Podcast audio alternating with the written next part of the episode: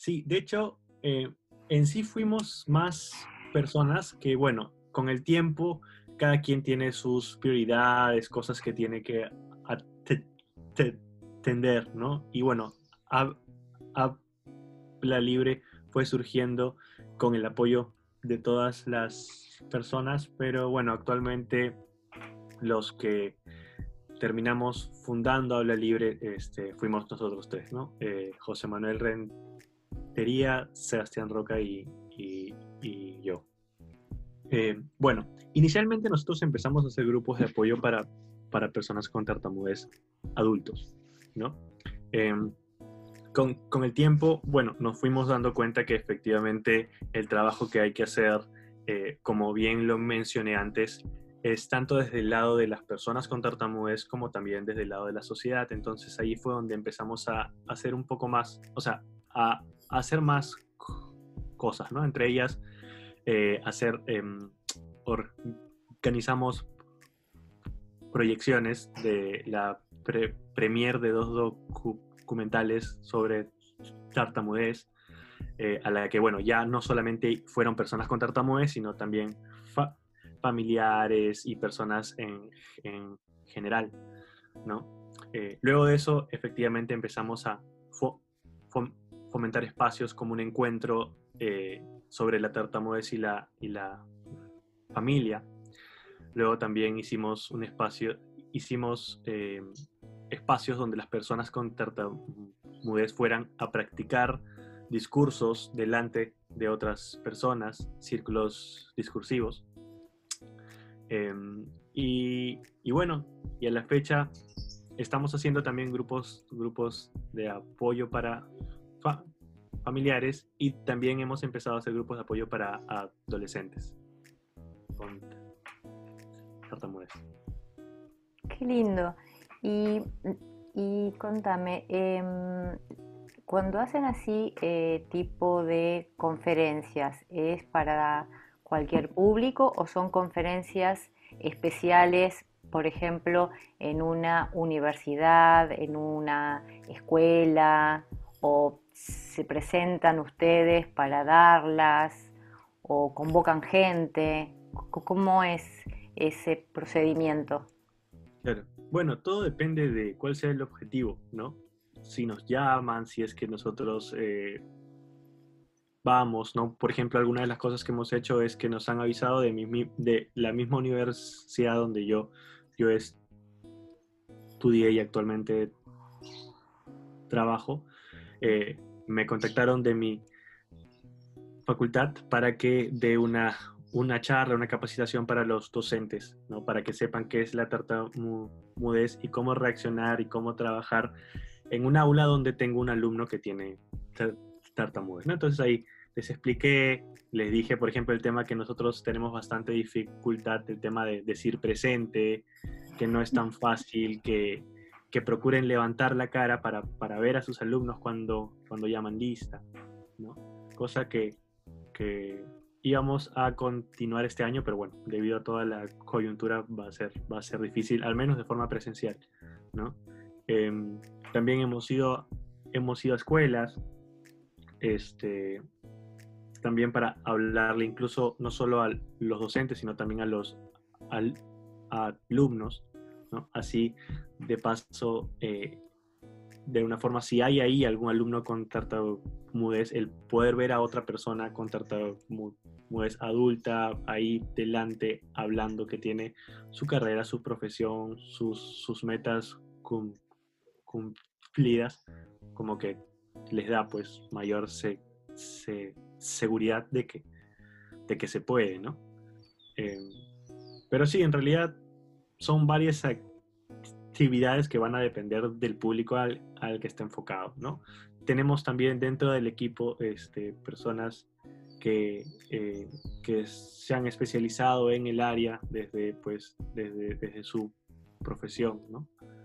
Eh, que, que, también apoyan y este, dan, dan ahí soporte desde el lado académico, ¿no? Y bueno, a mí también que, que me gusta bastante el lado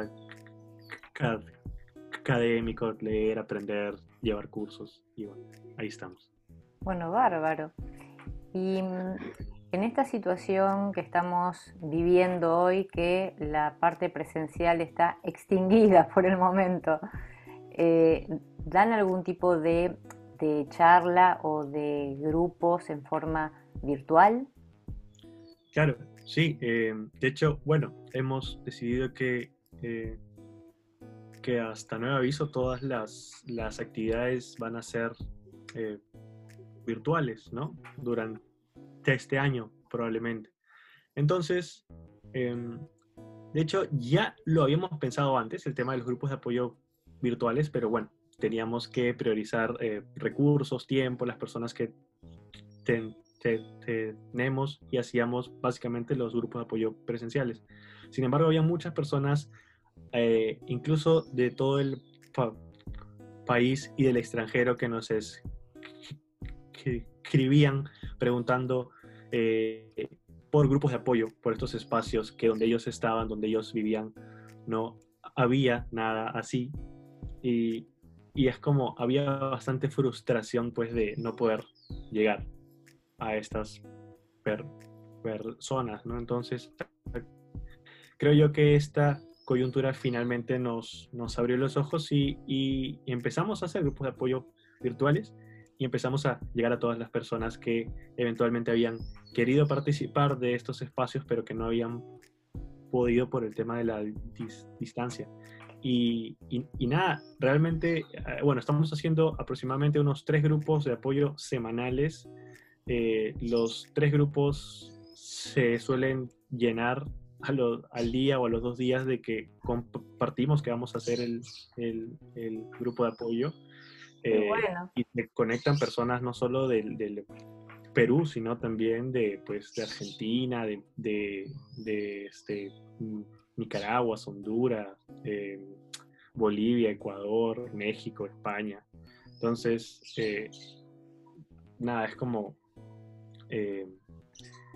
estamos, estamos haciendo estos espacios y los vamos a seguir haciendo.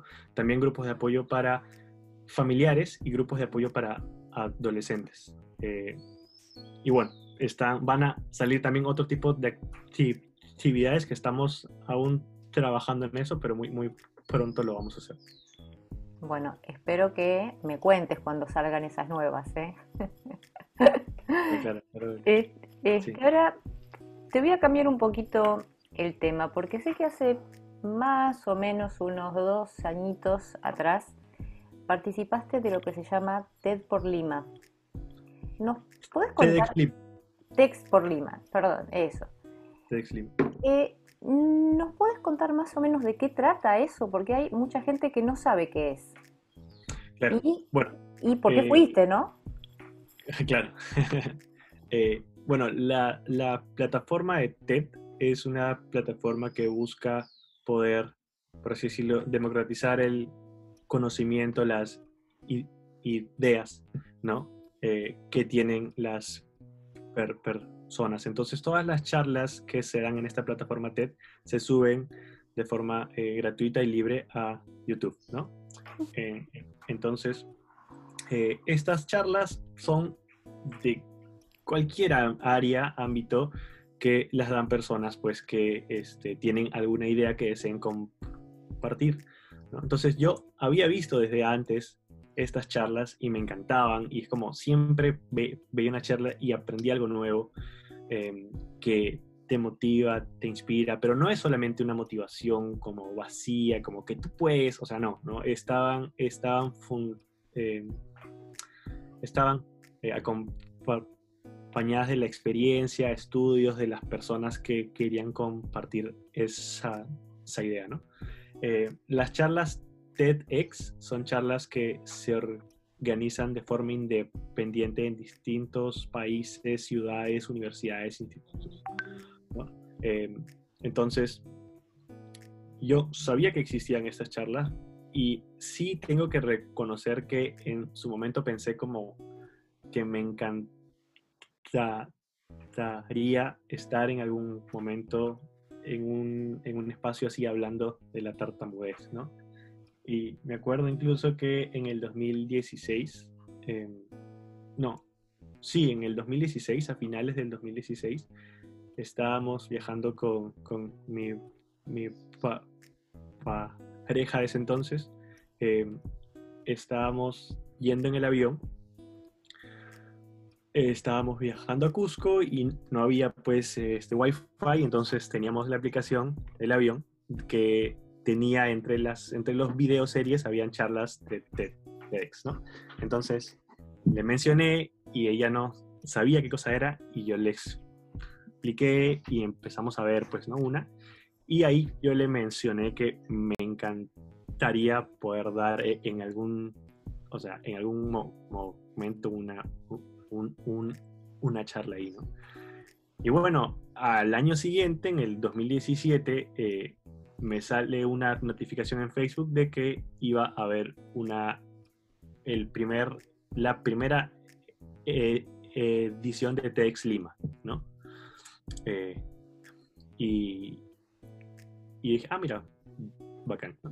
Pero lo nuevo de eso es que normalmente se hace por invitación, o sea, invitan a las personas que van a hablar. Entonces muchas veces son personas que ya están de alguna forma en, el, en algún medio, eh, que la gente conoce lo que hace, su trabajo y les mandan la, invitación.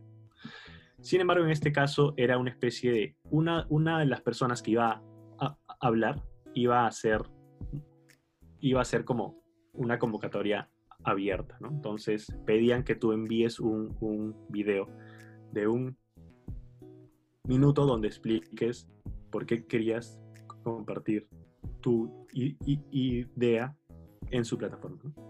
Entonces yo casi, casi no lo hago porque efectivamente, o sea, yo pensé como, bueno, pero ¿quién, ¿quién le va a interesar como, no sé, escuchar a una persona hablando de la tartamudez? Y, y casi, casi no mando, era el último día y, y mi pa, pa, pa, me, me dijo ahí como, bueno, pero, o sea, nada, ¿no? Este, inténtalo y, y, ya está, no, no pierdes nada, ¿no? Eh, y dije, bueno, ya, pues, ¿no? Entonces mandé mi, mi video, todo, y ya, pues, y a los días, pero pensando como, no, no va a pasar nada, ¿no? Y a los días me llegó un mail, ¿no? Diciendo que había sido uno de los tres finalistas. Ahora, es como que de ahí teníamos que pasar a una etapa en la que iban a compartir nuestro video en su plataforma, que de hecho iba a ser una exposición bastante grande y a mí sí me daba como cierta vergüenza, ¿no? Estar, tan expuesto. Eh, y, y, que la gente iba a votar y el video más votado iba a ser la persona que iba a ser el, el que presente la exposición. Eh, y ya, y igual yo dije como, nadie sabe quién soy, qué hago, entonces no creo que pues la gente quiera votar por mí. Eh, había, la otra persona era un, era creo récord, uno, un pata que, un chico que tenía récord mundial en armado de, de cubo Rubik, creo, que era este un capo, no, no sé, pero bueno. Y había otra persona que tenía fi, fibromialgia eh, que es una condición, bueno, es que no sé mucho del tema, así que probablemente no quiero decir algo que no sea, este, que no esté bien, pero entiendo que es una condición donde la persona siente mucho, mucho dolor en todo el cuerpo casi y cada vez va incrementando. Entonces, era un testimonio bastante fuerte. Entonces, yo dije como, lucha, ya fue, ¿no? Pero recibí bastante, bastante apoyo, sobre todo de la Asociación Argentina, de la Asociación Argentina, también de las fundaciones española y de, de, mis amigos aquí, de mi familia, que empezaron a, a spamear a todo el mundo diciendo, gente, voten, voten, voten. entonces lo que inicialmente para mí era como que, ah, no va a pasar, empecé a ver que efectivamente empezaba, eh, la gente empezaba a votar más por mí hasta que llegó un punto en donde dije, ¿qué cosas has hecho, Bruno? O sea, vas a poder dar una charla ahí, ¿no? No estoy listo, quizás, quizás de aquí este, a unos años, pensé, ya fue. y, bueno, tuve un poco menos de un mes para, para escribir mi charla y practicarla. Ah, y, y, estuve en eso. Y algo que siempre lo, lo cuento que es, es, es, interesante para mí es que yo quería que, o sea, no sé ya, pero la forma en que yo veo la tartamudez actualmente y en ese entonces es que el modelo de éxito que muchas veces se nos ha impuesto a las personas con tartamudez es, es el dejar a tartamudear. Entonces, superar la tartamudez es sinónimo de, ah, mira qué fluido que yo hablo, ¿no? Mira, mira cómo he logrado todas estas cosas y soy muy, muy fluido. Entonces, yo quería, de alguna forma, dar el mensaje de que uno puede tartamudear y aún tartamudeando puede eh, transmitir un mensaje. Entonces, no quería que mi charla sea, o sea, yo no estaba preocupado por, Bruno, tienes que hablar súper fluido para no tartamudear nada, ¿no? Eh, pero también tengo que aceptar que también está el miedo de Bruno. Puede ser que tartamudees tanto que, que te canses y que nadie te entienda nada. Entonces era como, vamos Bruno, ojalá que tartamudees como lo, justo. Este, y bueno, al final eh, tuve, tuve bastante feedback positivo de las mismas personas que estuvieron e, en la charla, que no tenían tartamudez, sentí que conecté y mucho más con las personas que después del, del video me escribieron contándome que efectivamente habían visto reflejado todo lo que ellos vivían día a día y que nada, que les gustaba saber que pues no eran las únicas personas. Entonces, nada, fue una experiencia muy, muy, muy buena que creo yo que este, fue casi por casualidad y, y, nada, fue una responsabilidad bastante grande y me alegra ver que, que, que bueno, aportó algo, ¿no? Claro, entiendo. Y si tuvieras que decir este, qué te dejó esa experiencia en ese gran auditorio, digamos así, ¿qué dirías o qué sentiste vos? Mm. La verdad yo estaba nervioso, o sea, súper nervioso. Eh, pero pero de alguna otra forma mi, actitud ya había cambiado y es la actitud que hoy en día tengo y es que cuando, cuando uno tiene un propósito, eh, cuando, cuando uno tiene un propósito claro, ¿no?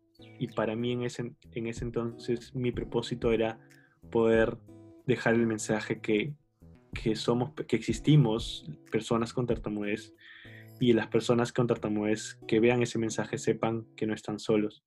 Eh, y al tener ese propósito tan claro, es como podía sentir miedo, podía sentir vergüenza, ansiedad, preocupación, lo que sea, pero eh, sentir todo eso valía toda, todo el esfuerzo eh, si es que cumplía ese propósito, ¿no? Entonces, el mensaje que me llevo, creo yo, desde ahí es que es que efectivamente no hay bloqueo, no hay disfluencia, no hay tartamudez que no la valga, que no lo valga, si es que tenemos claro eh, y tenemos un propósito que, que, que, que queremos alcanzar. ¿no? Eh, bueno, eso. Tal cual, tal cual, sí. Em, lo que vos transmitiste, bueno, fue justamente eso de que la tartamudez no es algo que nos limita, es algo que tenemos, es una característica más, pero no, no nos interrumpe en ningún sueño que podamos llegar a tener, ¿no? Eh, pero desgraciadamente hay muchísima gente, sea disfluente o no, que desconoce eh, sitios, desconoce lugares donde se les puede estar brindando un apoyo, una ayuda, eh, y a muchas otras le falta un poco de concientización también, ¿no? Porque hoy día con las redes y con todo, eh, sigue eh, faltando divulgación, concientización, sigue habiendo burlas. Eh, ¿Qué papel crees que juega hoy el, el tema?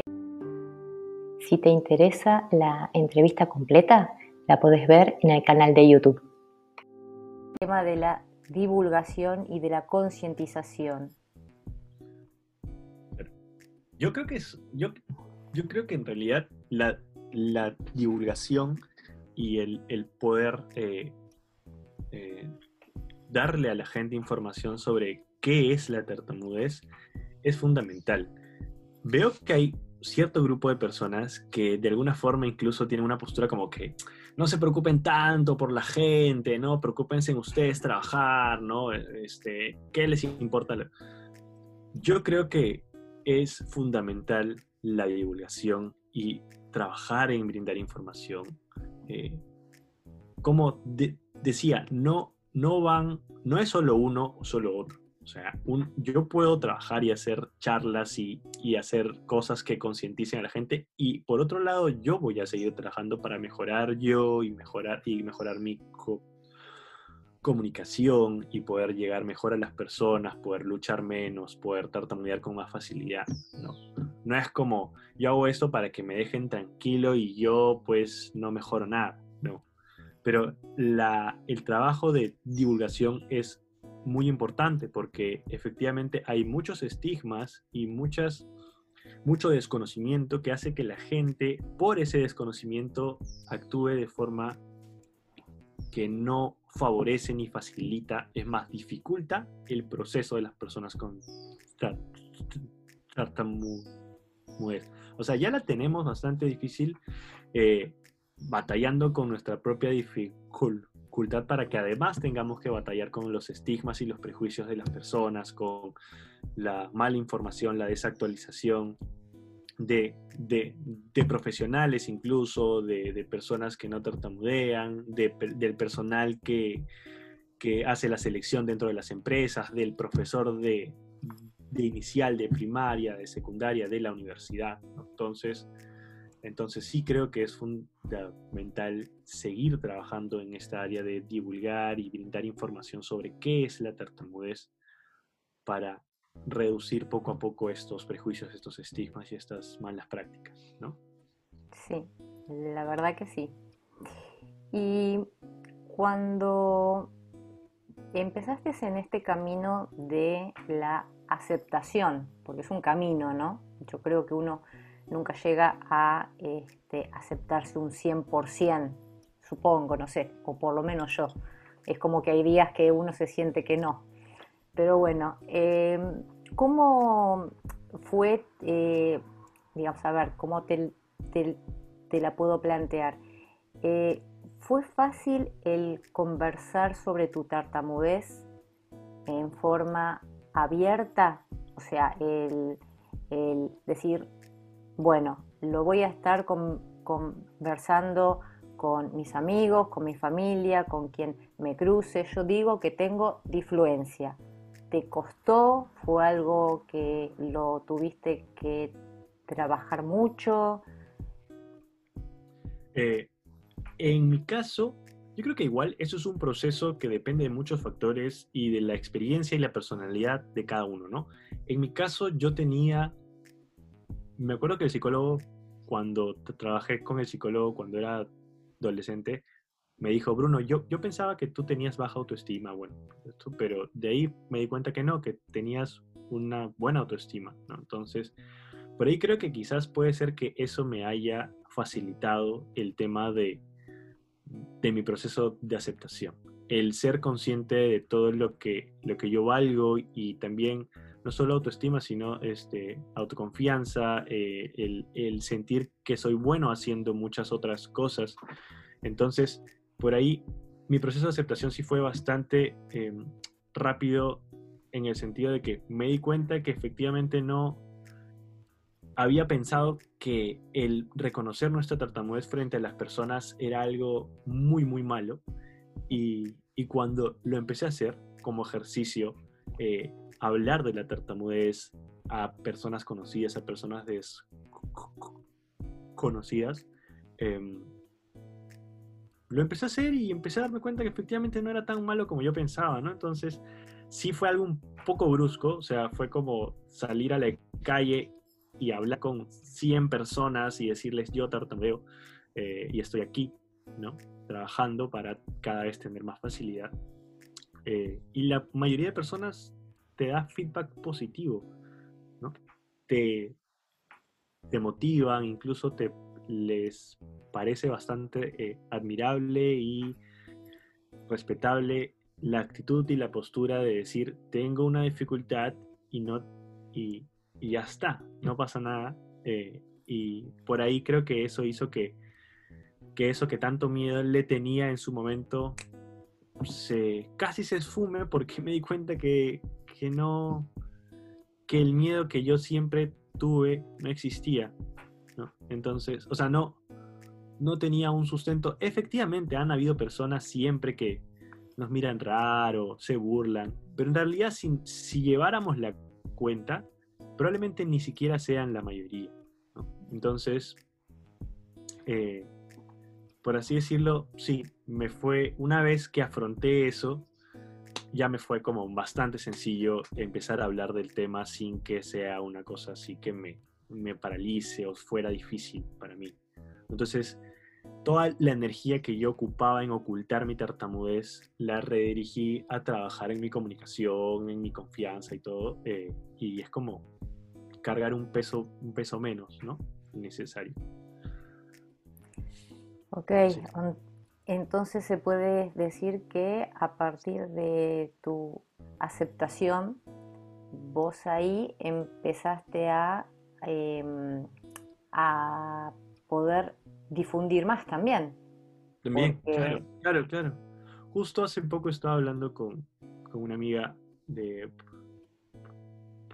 Paraguay eh, y otras personas también, que efectivamente una de las cosas más difíciles en la divulgación de este tema es que la mayoría de personas con tartamudez, como tenemos tanto miedo de salir del closet, por así decirlo, de la tartamudez, eh, no hablamos del tema, no posteamos nada, no nos identificamos con personas con tartamudez, evitamos hablar del tema, eh, nuestras, nuestra familia también, y, entonces nadie se entera, ¿no?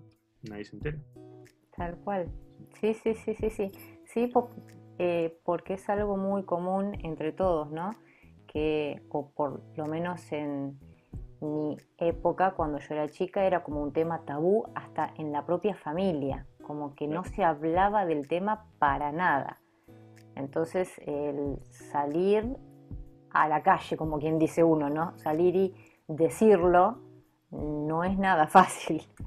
Eh, va en un proceso interno que cada uno, bueno, eh, requerirá un determinado tiempo, requerirá quizás este, este, un tipo de tratamiento, no lo sé, dependerá el caso, pero lo bueno es que si uno sale y puede comenzar a, a conversar de esto, puede concientizar a más personas, puede divulgar y puede llegar a ser, no te digo un ejemplo, pero casi, porque les estamos mostrando a distintas personas que tienen nuestra misma característica que se puede hacer lo que uno quiere.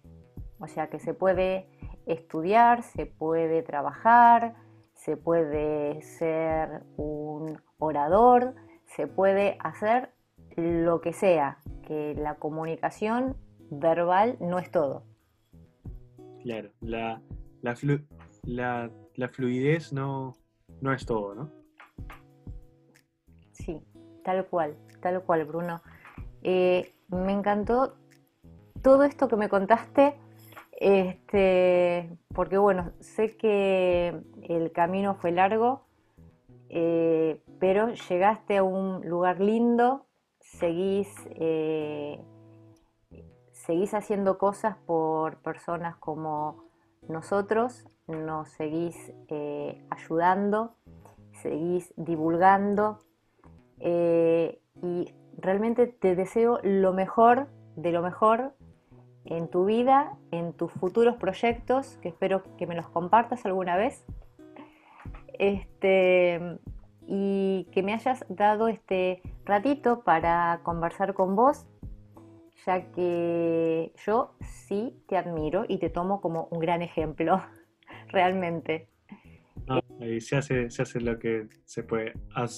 hacemos poco a poco ahí lo que se puede. Gracias más bien por, por, por darme este espacio, por, por, entrevistarme. Para mí en realidad es, es un, honor que que quieras de alguna forma eh, saber un poco más de mi, de mi proceso y, y, también admiro mucho el trabajo que estás haciendo en, en tu página, el poder hacer esta serie de entrevistas, empezar a hablar del tema, porque necesitamos, como estamos conversando, necesitamos que la tartamudez tenga mayor presencia, no para causar lástima o pena, sino para, para efectivamente poner las cosas como son sobre la mesa. ¿Qué cosa es la tartamudez? ¿Qué cosa no? ¿Qué se puede hacer incluso con tartamudez? ¿No? Y, creo yo que, eh, que estás haciendo un excelente trabajo y, yo agradecido de, ser parte. Gracias, Magia. Bueno, muchísimas gracias por tus palabras. Este, yo recién comienzo, no soy como vos que hace rato que anda en esto, pero bueno, creo que todos ponemos un granito de arena para tratar que esto eh, se transforme en una playa, ¿no? Donde sea cada vez más grande y más gente pueda saber sobre la característica. Bueno, mil gracias y y te despido con un gran beso y un abrazo virtual. Así que no te robo más tiempo, me despido y bueno, nos mantenemos en contacto igual. Claro que sí, Eh, Bruno.